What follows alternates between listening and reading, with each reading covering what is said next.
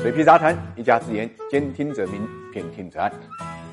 餐饮圈里有句话叫“百店一道关，千店一道关”，意思也就是说，店面的数量对于连锁的餐饮品牌来讲，带来的挑战强度是完全不一样的。国内的火锅龙头海底捞呢，在跨过了千店门槛之后呢，踩下了急刹车。十一月五号晚上啊，海底捞发布公告啊，将在未来的五十六天之内啊，逐步呢关停三百家门店。这是海底捞上市以来最大规模的关店潮。大家也知道，二零一九年它的新开店数量才三百零八家，那这次关店的数量呢，几乎把二零一九年全年。的开店呢，咔嚓了啊！虽然说关停之后，海底捞依然会维持在一千家以上，是国内呢这个目前最大的火锅连锁店，但是带来的影响和冲击还是不小的。这基本上宣告呢，海底捞职权啊，这个抄底扩店计划呢是失败了。众所周知啊，二零二零年的疫情呢，对餐饮业是一记重击啊。数量显示啊，当年火锅市场规模由五千一百八十八亿缩水到了四千三百八十亿，减少了百分之十五点五七。那这个缩水的背后，实际上就是一批火锅店破产。撤店。有意思的是呢，在这样的背景下，二零二零年六月，海底捞的创始人张勇判断了疫情三个月后结束，做出了一项决策，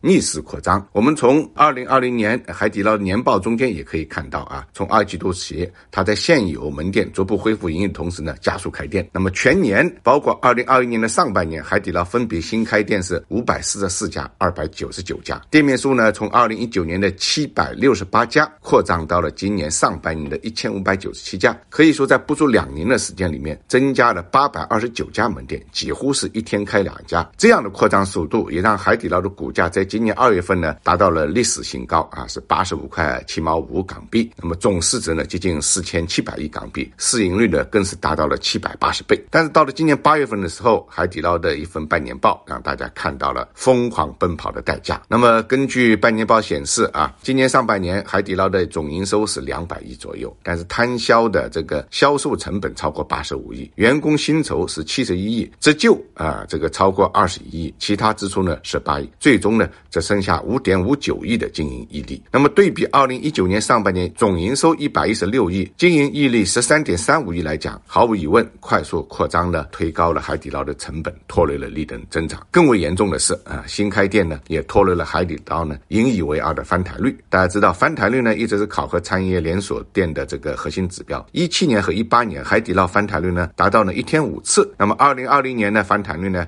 下降到三点五次。今年上半年啊，海底捞的翻台率呢只有呢三次啊，接近呢。这个十年来的历史最低点，这样的经营状况让海底捞的股价呢不断下跌。我们看到到十一月五号收盘二十一块港币计算呢，海底捞市值呢是一千一百四十九亿港币，距离年内的这个最高点呢跌幅已经超过百分之七十了。那么张勇啊，在今年六月份呢承认海底捞对形势是错判了。去年六月份做出扩店计划的时候呢是盲目自信，当他们意识到问题的时候是今年一月份，那么做出反应的时候呢已经是三月份了。这种呢态度。我想还是比较正确的啊，就是勇于认错。那么苦果呢，看来现在只能一口一口自己吞下去。